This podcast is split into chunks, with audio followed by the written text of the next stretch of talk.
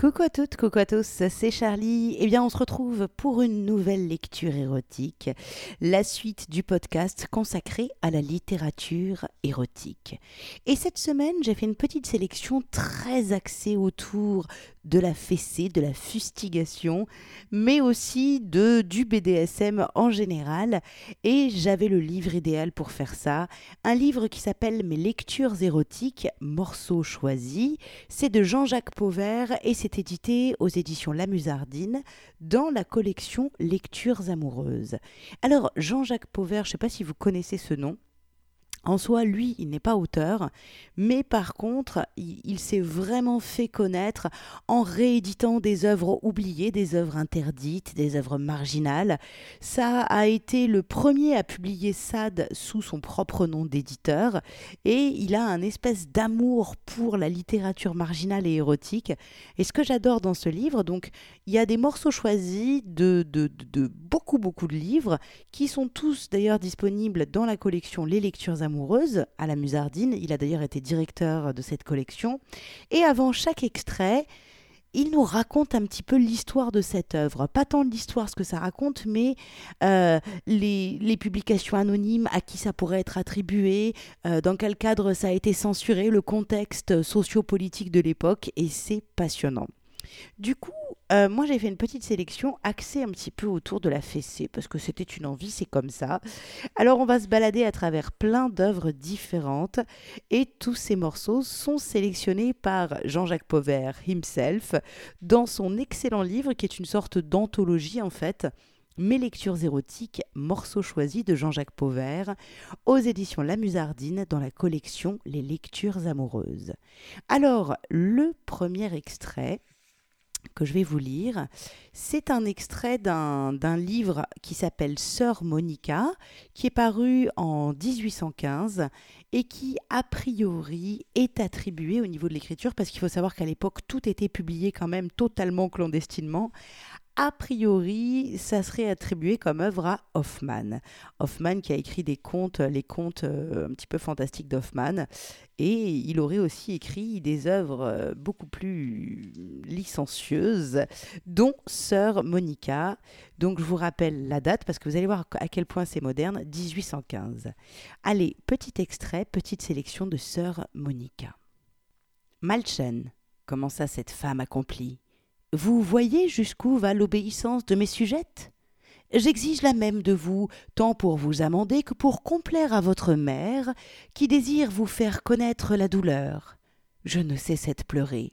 Les autres jeunes filles ne soufflaient plus mot et s'affairaient en silence à leurs travaux sans lever les yeux.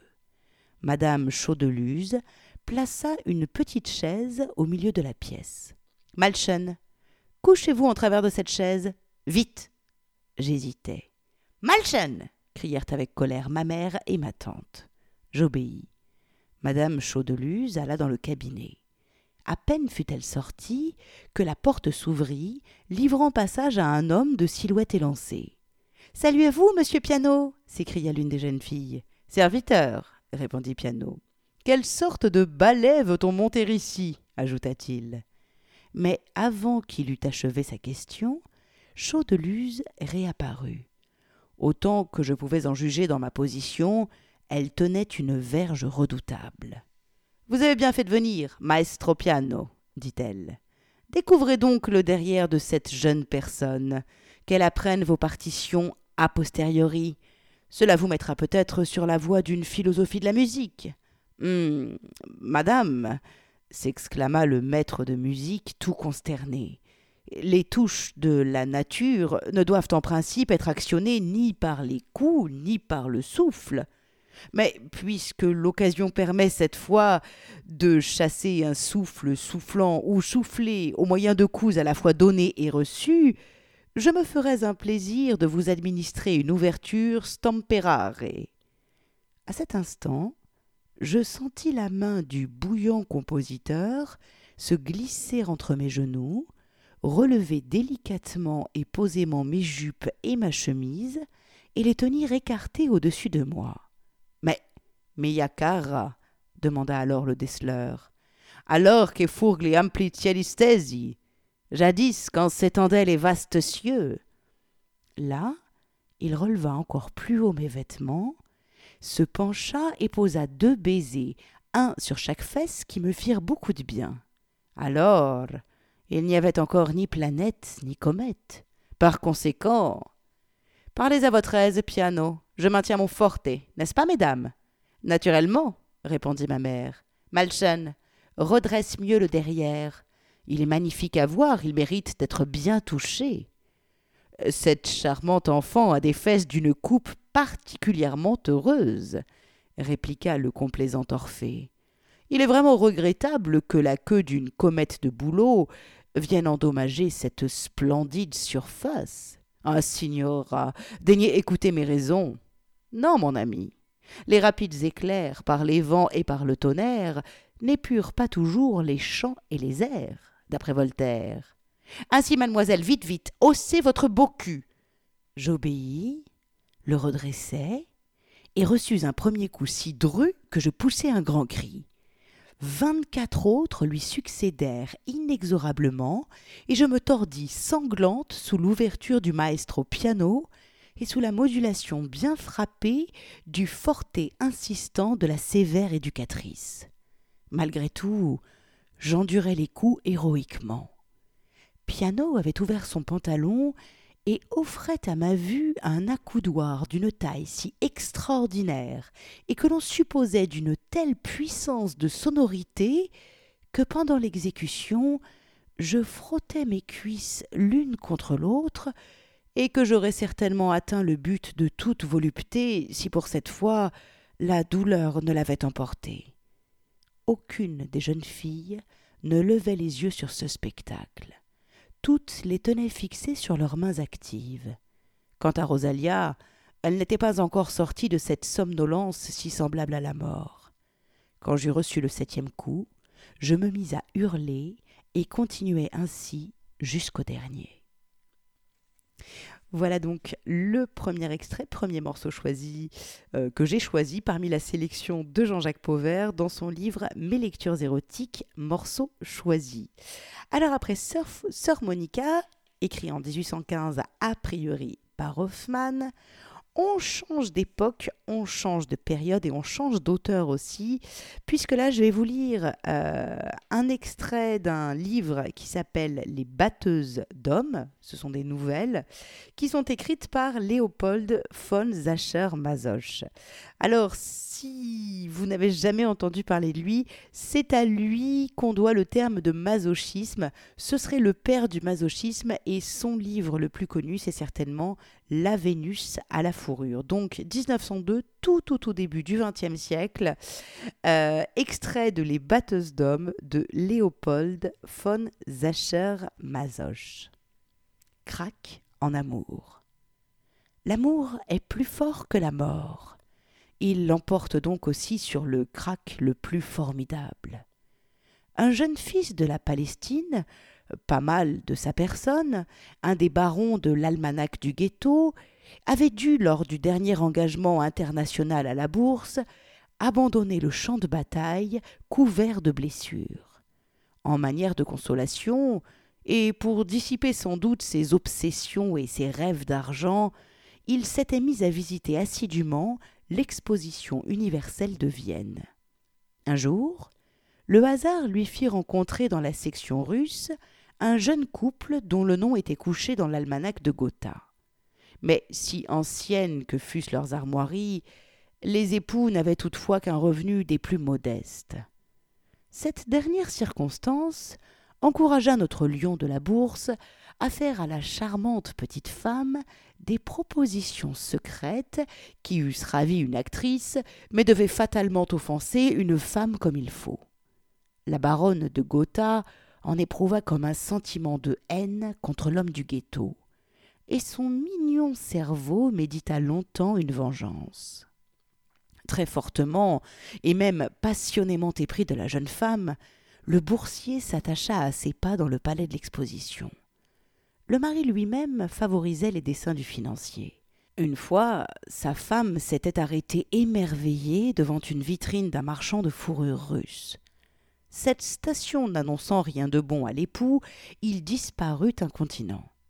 Regardez donc cette belle fourrure s'écria la baronne, tandis que ses yeux noirs flamboyaient d'extase. Il me la faut Son regard rencontra l'étiquette blanche qui indiquait le prix.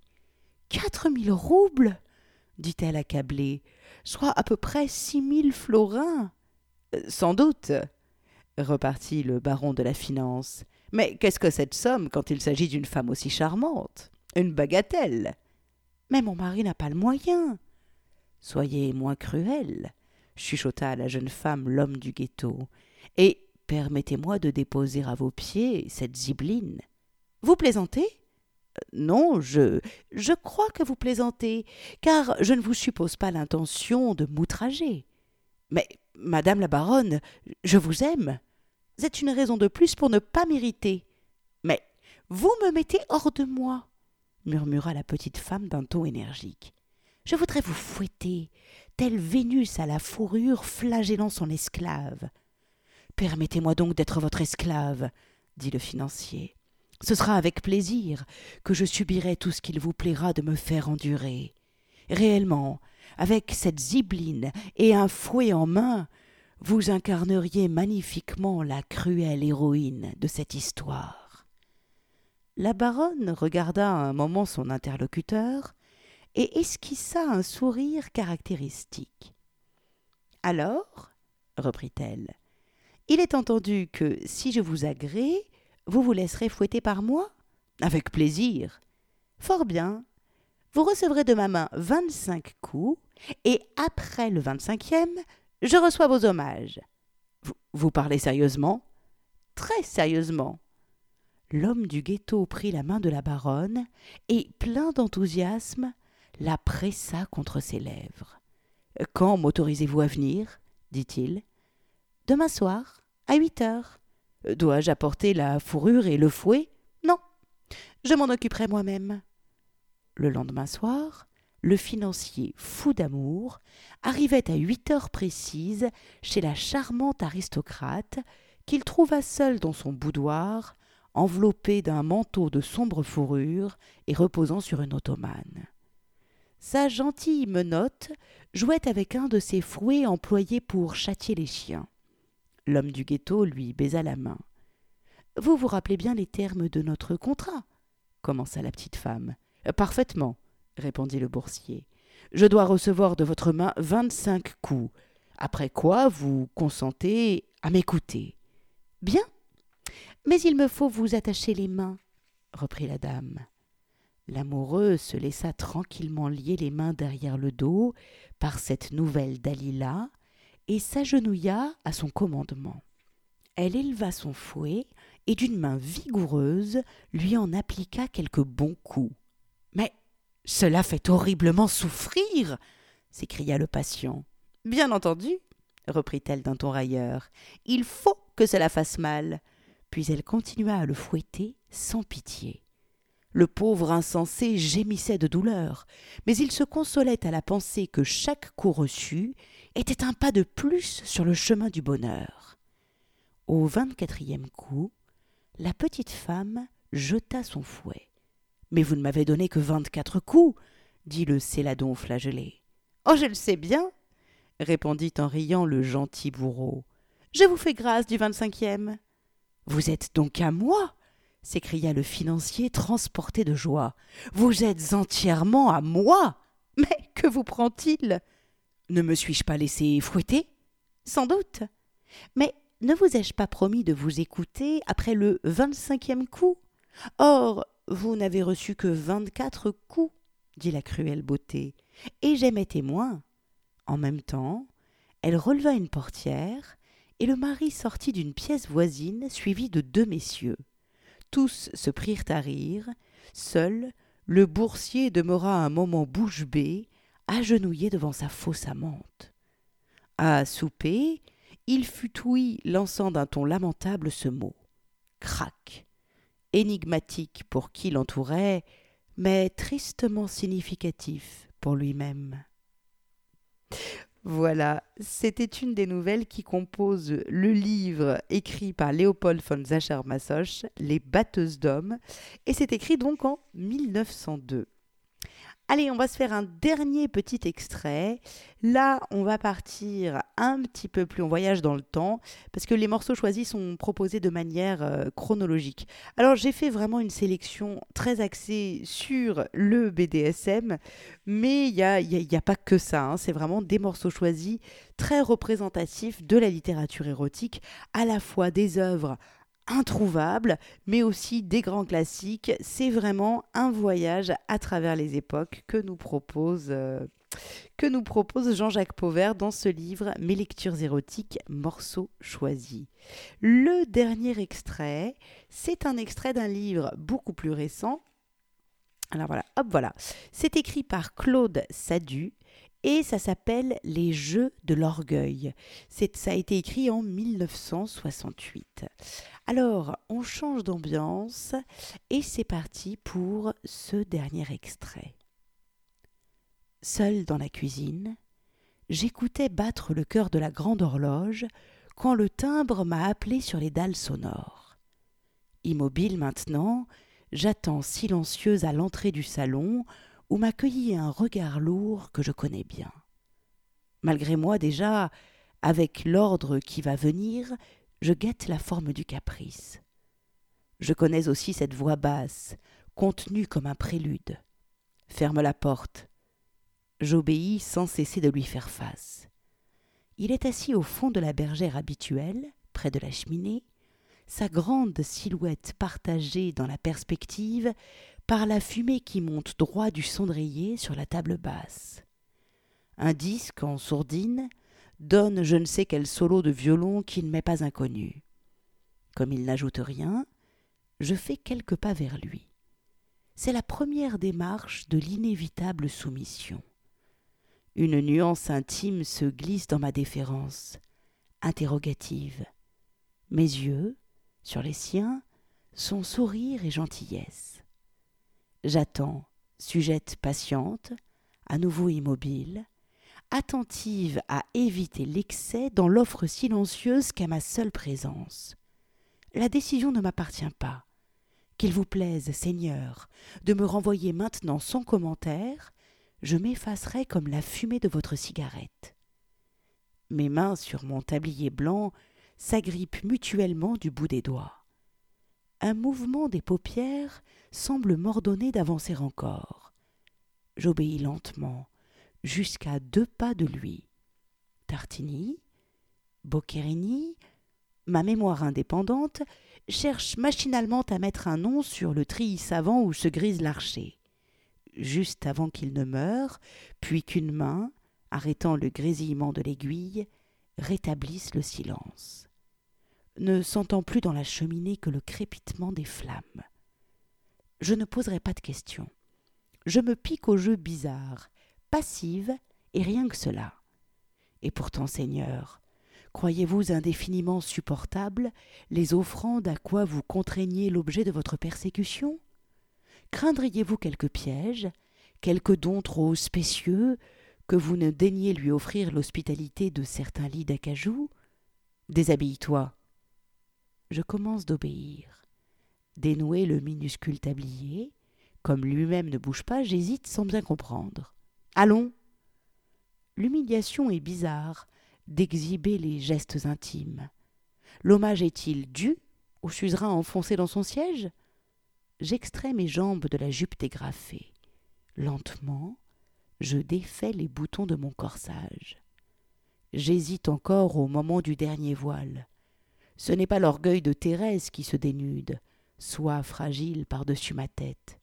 C'est bien Marie, Seigneur, qui rougit encore d'un incorrigible émoi, exposé enfin à votre regard noir. C'est son doigt qui, dans mon dos, se pose sur le bouton du soutien-gorge, dernier refuge de la pudeur. C'est son cœur qui se serre, quand jaillit la chair ronde et dressée. Je lui tourne le dos pour jeter d'une brassée mes vêtements sur un siège. T'es bas. C'est vrai. Courbé sans me retourner, je les roule jusqu'à mes pieds, quelque folie par la tête. Modestie oubliée, est-ce Marie, cette fois, qui apporte à ses gestes une lenteur calculée, qui nargue sciemment, développant complaisamment sous ce regard tout proche une géographie épanouie?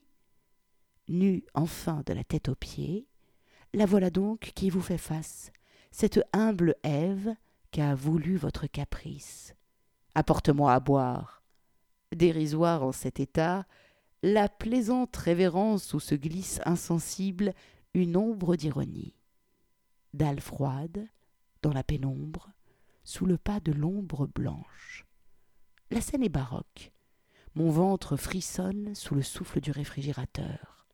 Cognac, soda, la glace tintinabule sur le plateau d'argent. Le vestibule à nouveau. La chair marquée pour le caprice s'émeut des alternances de la température. Délibérément, je joue à l'esclave. Dans le cercle de lumière, je me penche sur la table basse. Un geste me montre la peau d'ours sur le sol, près de la cheminée. Couche-toi. Là, par terre? Un temps imperceptible. J'obéis sans un mot. Les poils drus, à la fois doux et raides, exudent encore dans la chaleur du feu une odeur sauvage qui se mêle à celle de l'âtre. Mes reins, subrepticement, tâtent le sol dur à travers la fourrure. Il éteint la lumière, nous plonge subitement dans une dansante pénombre. Chignon écrasé sous ma tête, je laisse mon regard s'habituer à l'optique déformante. Dans les reflets fantastiques que déplace la flamme, les yeux noirs m'observent au-dessus du verre embué de fraîcheur. L'instant, presque immobile, se prolonge dans le silence. Il boit lentement, joue avec son verre ou pivote un glaçon, sans quitter les yeux cette chair blanche dans la fourrure que rosissent des lueurs.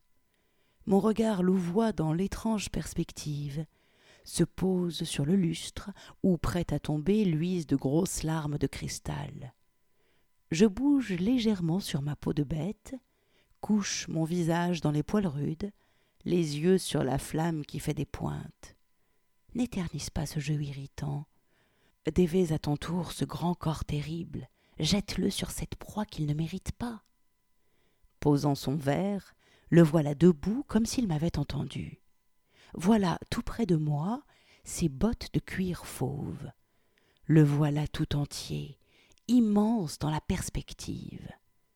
Il ne se dévait pas, non, mais s'assied pesamment sur le reste de fourrure. Prenant appui sur son bras gauche, il s'étend à demi près de moi, son genou vêtu de drap replié contre ma cuisse.